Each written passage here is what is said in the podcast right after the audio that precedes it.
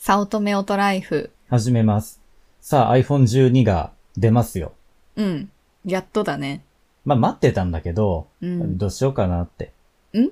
さあ、えっ、と、いつからかの放送を思い出してみてください。はい。僕は今 iPhone 11を使っていますね。うん。Apple Care Plus には入っていない。まあ、それはだから、これを買うためでしょ？そう、そうなんだけど。だってもう2年前から言ってたような気が。2年前はちょっと大げさか。1年前か。まあ、なんか、まず、ネームバリューの付け方的に iPhone っていうのは、なんか、数字の後にに S をつけるようなモデルがあって、その後にその数字が1個上がるっていう進化の仕方をしていたのね。あだけど、ここ最近は、なんか10、10S までその流れだったのに、11、12ってきたから、あ、なんかその流れも違ったなと思って、もはやなんかそういうでかい進化じゃないような感じがしちゃってね。実際そうだったの？あまあ、今回出たの4種類なんだけどさ、iPhone 12、ちっちゃくなったミニ、プロ、プロマックスの4種類。で、一応全部に共通することが、日本でも 5G 対応っていう。と、あと、なんか、角張ったデザインあー、へー。俺が持ってるほら、iPad Pro が iPhone になったよううな、んそんな感じがするでしょ？うん。あの、初代の SE、そんな感じじゃなかっあ、そうそうそう、そんな感じだったね。た。うん。まあ iPhone5 とかもそうだったし。あー、へー。あー、そうそうそう。そううんうん。あちなみにこれ今、アップルの公式サイトを見ながら喋ってるけど、なんかね、やっぱ最近のアップル、ちょっと話それるけど、アップルのサイトの日本語のセンスがなんかどうなのっていう。早い話、早いです。は？みたいな感じに思わん？そううん別に。早いんでしょ？ビッグなニュース、ニュースなミニ。ん？ってならん？あれ？あ、そう？うーん。なんかね、日本語のセンス最近ないんじゃないかって。それが逆に言うのか、どんなスマートフォンのガラスよりも頑丈とかさ、うん。なんかなって。うん。まあ、わかりやすくていいんじゃない？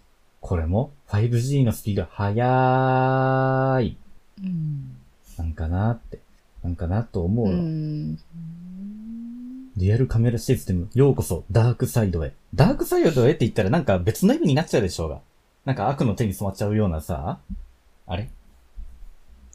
はい。はいで、あとね、置くだけ充電っていうのが、独自の仕様のにも対応するようになったよっていうのがでかい。なんか、マグネットでパチンってつくような置くだけ充電が始まるみたいよ。うーん、それはアップルからその充電器が出るってこと？とか、あと他のメーカーからも似たようなのが出る。なんか、置くときに置く場所が悪いと、あれこれ置いたのに充電しとらんかったやんけみたいなのがよくあったんだけどう、んどこれに対応してるやつはパチンってなるっていう。うん。へうん、これはまあ、いいんじゃないって思う。ー昔から MacBook とかの充電の端子はそういう風だったから。と、あとそれから画面が全部有機 EL になったよっていう、液晶ディスプレイじゃなくなりましたよっていう、まあ綺麗になったよっていう。あと解像度がアップ、ベゼルが狭い、A14 を積んでる、まあ4倍強いガラスとかはどうなのかはわかんない。ただ残念なところがあって、うんライトニングなんだよ。うん。おー、へー。まだライトニングがよ。まあこれはいろいろ諸説あって、来年うんうん。また来年新しく出る iPhone があるとして、うん。そこでは、ライトニングも USB-C も使わないのが出るんじゃないかと俺は睨んでるんだ。うんうん。この置くだけ充電のマグセーフだけでデータ通信も全部するような iPhone が出るのではって俺は思っている。うーん。もう世間じゃこれだけ USB Type-C が流行っていてさ、もうどこでもそれを使ってるような、もう iPhone だけだよってこう言われてるような時代だからさ、ライトニングって。ってことはそもそも充電端子そのものをなくそうとするような動きがまださらに来年とか再来年に控えていて、だから今更 USB-C にしてもねって思ってるのかと思ってる。これは今後に期待。あとそれから残念ポイントがもう一個あって、5G のあの電波って2種類あって、そのもう片方に対応してないのね、日本のバージョンは。えっとね、ちょっと説明になっちゃうけど、5G っていうのは2種類あって、サブロクっていうのとミリ波っていうのがあって、で、サブロクっていうのが、あ、サブロクって言っていいのか？サブ6に、サブロクって言ったらあれだよね、協定になっちゃうよね。えっと、4G にちょっと毛が生えた程度の速い電波。で、ミリ波っていうのが本当にもう速いやつ。ただし障害物に弱い。で、えっと、4G とか LTE が始まったよっていう時には、その障害物に弱い方の電波から着手したのね。でもそれじゃあ、なんか建物の中とか 4G 全然混んじゃんみたいな感じになったから、プラチナバンドっていうもうちょっとこう、建物の中にも電波が通るようなやつをどんどんどんどん拡充していったんだけど、ど今回は 5G はその教訓を活かしたのかどうか知らんけど、最初にそんなにめっちゃ速くないけど、どう、速い 5G、4G と比べると、まあ十分速いようなものからやっていこうっていう風に始まったの。ってことは真の 5G はまだ先だなと思って。で、KDDI は2021年にコアネットワークを 5G に対応させますって言ってるってことは、5G 対応の iPhone 買うのは来年でもいいのではとも思うわけよ。どうせ今買ったってミリ波に対応してないんだから。とも思うので、うーん、なんかなって iPhone 11まだ壊れてもいないしなっていう。だってまだ半年だもんね。うん、うん。うん。そうだね。壊れたら困るよ。うん。まあでも当初の予定ではそれをまあ売りに出して、そうそれで浮いたお金を、そうだよ。当てるっていう話だったけど、まあ。あの、これは予測の域でしかないんだけど、iPhone 11が1万円値下がるのね。この12が出ることによって。うんうん、まあそうだね。ということは、現時点でまだ発表された段階で発売もしていないから、あの、各種買取ストアとかの、その下取りの価格は更新されてないと仮定すると、iPhone XS の買取価格が iPhone 11の買取価格の価格になってくんじゃないかと思ってんで、それがだいたい4万円ぐらいって考えると、4万円かって。9万円弱ぐらいで買ったやつが4万円ぐらいになって、で、また、えっと、8万円、あ、9万円弱ぐらいのものを買うってなると、5万円の出費を今ここでするのかっていうふうに思ったわけよ。うん。その5万円かける価値が、その A14 だったり、角張ったデザインだったり、マグセーフっていう充電だったりっていうところなわけでしょ？でも俺の中ではミリ波に対応していないから、いずれミリ波に対応する iPhone なんか13みたいなものが出るんだったらそっちの方が繋がる電波は早いだろうし、ってなると、今ここで必ず買わなくちゃいけないものではないのかもとも思ったんだよ。うんうん。まあ、α7C 買うし。まあ、そうだね。そう。ほんでまあ、買うならプロなんだろうとも思うの。12とか、普通のノーマル買うんじゃなくて、と思ったんだけど、結局カメラの性能がプロとかプロマックスで違ってくるっていう話だから、いや、カメラはミラーレス位置があるしって。うん、あんまり iPhone で撮っとるところ見ないね。だってね、やっぱりセンサーサイズが違う。レンズの、うん、レンズなんてこあんな豆粒ほどちっちゃいじゃん。うん。ってなると、ボケがやっぱりね、少ないわけよ。もうやっぱりいっちゃんの写真を撮るにしても iPhone だと、うん、iPhone って思うんだよね。で、一眼で撮ると、こう、ボケがなんかキラキラしてて、わーと思うからさ、iPhone は iPhone で手軽なんだけど、そう、なので、iPhone は、まあ、なんかそこに出費をする意味がちょっと見出せずにいるから、うん。それで迷ってるんだったら、まあやめといた方が。うん、そうだね、うん、あ。でもね、買うならミニがいい。iPhone 12ミニが欲しいわ。うん、あのね、調べた。初代 iPhone SE と、ゆかさんが使ってる SE2 の間ぐらいの大きさ。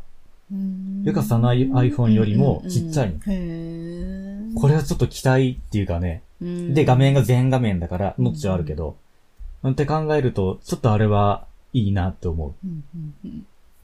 ちょっとおしゃれな感じがする。うん、ただそれに5万円っていうのはある。うん、そうで、同じ職場の先生とも話していたけど、じゃあちょっと古い iPhone ずっと使っているから買い替えたいなって思っていて、SE2 にしようか、それとも12にしようかって話だけど、SE2 だったら4万円台で済むし、うん。12ミニとの価格差はだいたい3万円ぐらいだった。SE2 と。だ1世代を落としたら、で SE2 で我慢をすれば、3万円節約ができるんだよね。そこまで最新のの性能がいるのかっていうところに対して3万円払うのか、いやいや、それか iPad を買うか、その浮いた3万円で、か、Apple Watch SE を買うか、うん、その先生、体育の先生だから、ウェアラブルええやんと思うからね、ちょっとその話を詰めていこうと思ってるところなんだけどさ。というわけで、iPhone 12ね、ちょっとなんか、なんかなっていう。で、ゆうかさんもあれでしょ ?SE2 だから、そんななんか、ふーんっていう感じでしょ？うん。めっちゃ欲しい iPhone がっていうわけじゃないでしょ？うん。だって私はまだ買ったばっかだもん。まあそうだよね。うん。なんかやっぱ昔と比べて、まあ iPhone 使うようになって、なんていうかな、iPhone はもちろん、俺らの生活に必要なものにはなった。だからないと困るものではあるけど、常に最新でないといけないわけではないよなっていうのが出た結論。うん。ので、ちょっと壊れるまで様子を見ましょう。あの、わざとは壊さんよ。うん。わざとは壊さないけど、ちょっと今待ちだなっていうところです。はい。11買うときに、買うときに。10、10だったっけ ?10S。10S が壊れました。うんうん、直すと、うん、何円かかるんだ ?3 万円ぐらい修理にかかるって言われた、ね、かかります。で、11を買うと、いくらだったっけ？あれ、8万から9万ぐらいしなかったっけ？うんうん、8万から9万。うん。9万円としよう。9万円でした。これが、なんか、いくらで売れるみたいなことを言っとったんだって。あ、5, 5万ぐらいだって。5万ぐらいで売れる。から、12出た時に5万で売れば、9-5、4万円。で、それを、その、10S を直す3万円と比べたら、1万円出せば、11が買えるみたいな、なんか実質、そうって言って買ったんだって。なのにさ、またさ、今回さ、12買うためには、なんか、うんと、4万で売れるんだったっけ ?4 万で売れるから、11が実質5万円っていうのはなんか、なんかおかしくない？両方になんか、実質が使われとるからさ、結局なんなの？なんか、私すっごい騙されとるような気がしてさ。あの、だから、えっと、物を買うっていう感覚で、これを語っちゃダメなんだって。うん。つまり、その、お金は払うわ。払うわけじゃん。うん。それは、えっと、まずその商品を買うためにボンとお金が必要なわけでしょ？うん。それは払う。うん。払った。で、その後だか先だかぐらいのところで、うん、あ、一緒か。えっと、で、下取りとかに出したりとか、うんうんうん、メルカリに出品するといった手を使って、うん、で、いくらか現金が戻ってくるじゃん。うん。うん。戻ってくる。うん。うん。そういうことだよ。え？え？なんかね、丸め込まれとるような気がしてさ、イレブン買うときにさ、うん、なんか、なんかすごい安く買えるみたいな話じゃんね。その、実際、実質？まあ実質っていうのは 悪い言葉だよ。実質ってさ、私すっごい嫌いでさ、うん、なんなの実質ってって思って、イレブンの時だってさ、うん、そんなまだ売れるかわからんのにさ、うん、6万円ぐらいで売れるから、9万円で買っても6万円で売れたら3万円出せばいいってことだからとか言って、おかしくない？よ、よくお気づきで。うん。結局は払うんだよ。でしょ？あのね、払うというかね、むしろ追加で払うことによって、新しいものを手に入れる言い訳となるみたいな。そうだよね。だからなんか自分を納得させとるみたいな感じで、うん、あ、実質3万円だから、9万円払うより3万円だから安い安いみたいな感じで、うん、なんか自分を、うん、自分を買うためのさ、新しいものを買うためのさ、で、また今回のさ、12もさ、あの、よくあるじゃん。実質0キロカロリーとかあるじゃん。その考え方だって。何それ？初めて聞いた。どういうこと？実質、あ運動したら実質0キロとかそういうこと？なんか芸人でおったじゃん。0キロカロリーだって。あそれは。あれと一緒だって。まあ、ハッピーハッキング、まあ、そういうことか、うん、その。ハッピーハッキングキーボードは毎日使うものだから、日割りで計算したら実質無料っていう、そういうことだって。ああ、そういうことか。だから iPhone も毎日ちゃんと使ってるものなんだから高い買い物であっても実質は安いで日割りで計算したら数十円程度だよっていう。それはまた違う話。そう買い取りのなんか話が私はちょっとよくは、なんか、納得ができんか。あの、この話、なんでそもそも iPhone を下取りに出してっていうところが始まったのかっていう話をちょっとさせていただきましょう。iPhone5 を買いました。僕は au で。で、その時に、えっ、と、分割払いで買ったんだわね。で、24回の分割払いだったの。で、1年経ちました。5が1年経った後に 5S が出ます。ってなった時に、えっと、その5の au の下取り価格がちょうど買った時の半額だったの。うんうんうんということは、下取りに出せば、うんその時思ったのは、分割払いがチャラにできるのではないか。うん。うんうん。半額だからね。。そううん。う。で、っていうことは、iPhone5 から 5S に機種変更してもうん。問題ないのではないか。うん。うん。うん。うん。うん。確かに。ていうふうに思ったわけよ。うん。その時のその経験がまだ根強く残っていて、ということは、分割払いをしていると考えよう。10万円の iPhone を買いました。で、それをずっと使っています。1年経ちました。で、買い取り価格が、えーっと、5万円でしたよ。で、それを売って、で、売ったら、5万円で1年間、その新しい iPhone として使ってきましたっていう。そうすれば、新しい iPhone を買っても、もううんそんなに影響はないのではないか。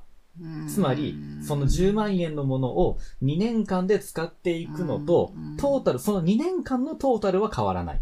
うんでもそうだね、1年ごとに新しいのには置き換わっている。うんいいこと、嬉しいよね。新しいもの使えるんだから。おんだおん払うお金は同じなんだから、うんなんか、長く使いましょうではない世界だからさ、少しでも性能のいいようなものがいいと俺は考えているから、同じお金を払ってるのに、方や何も知らない人たちは古いまんま使っている。方やそういうことを計算できる人は、同じ額で新しいものを使えている。じゃあ、新しい方を使う側でありたいと思ったの。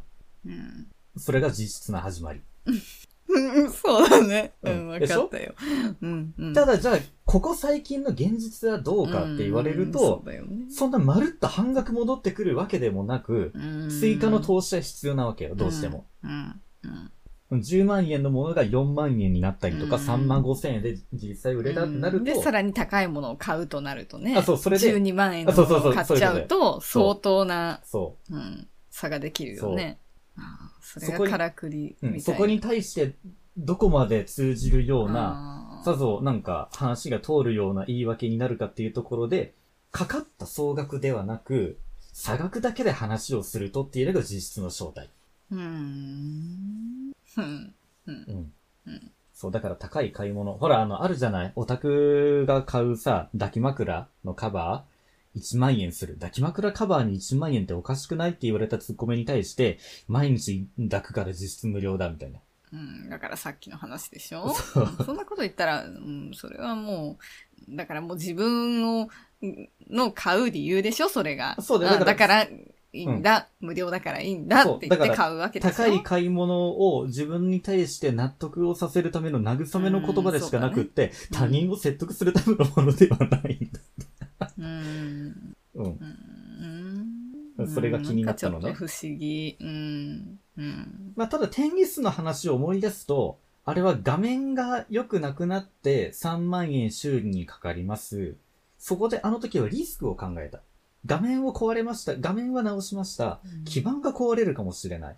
うん。一回画面とかにこう症状が出始めてしまった壊れかけの iPhone だから。それを直して使うと、他の古くなった部品の寿命はどうなんだっていうところがあって買い替えましたね。っていうところがある。ので、きっと iPhone 11はもうちょっと長持ちはすると思う。うん。そうだね。そう。そういう意味で言うと、あの、iPhone XS と同じように有機 EL ディスプレイを使ってる12は、画面は多分なんか不具合かなんか出るのかなって感じがするよ。うん。液晶じゃないから。ちょっとその辺がこう5、6年使える iPhone じゃないかもしれないっていうのは、ちょっと思う。うんそんなところです。はい。これなんかいきなりゆかさんが話し始めたものから撮っちゃったよ。これもまあくっつけて公開しときますね。えー、いいよ、もうえ？そんな。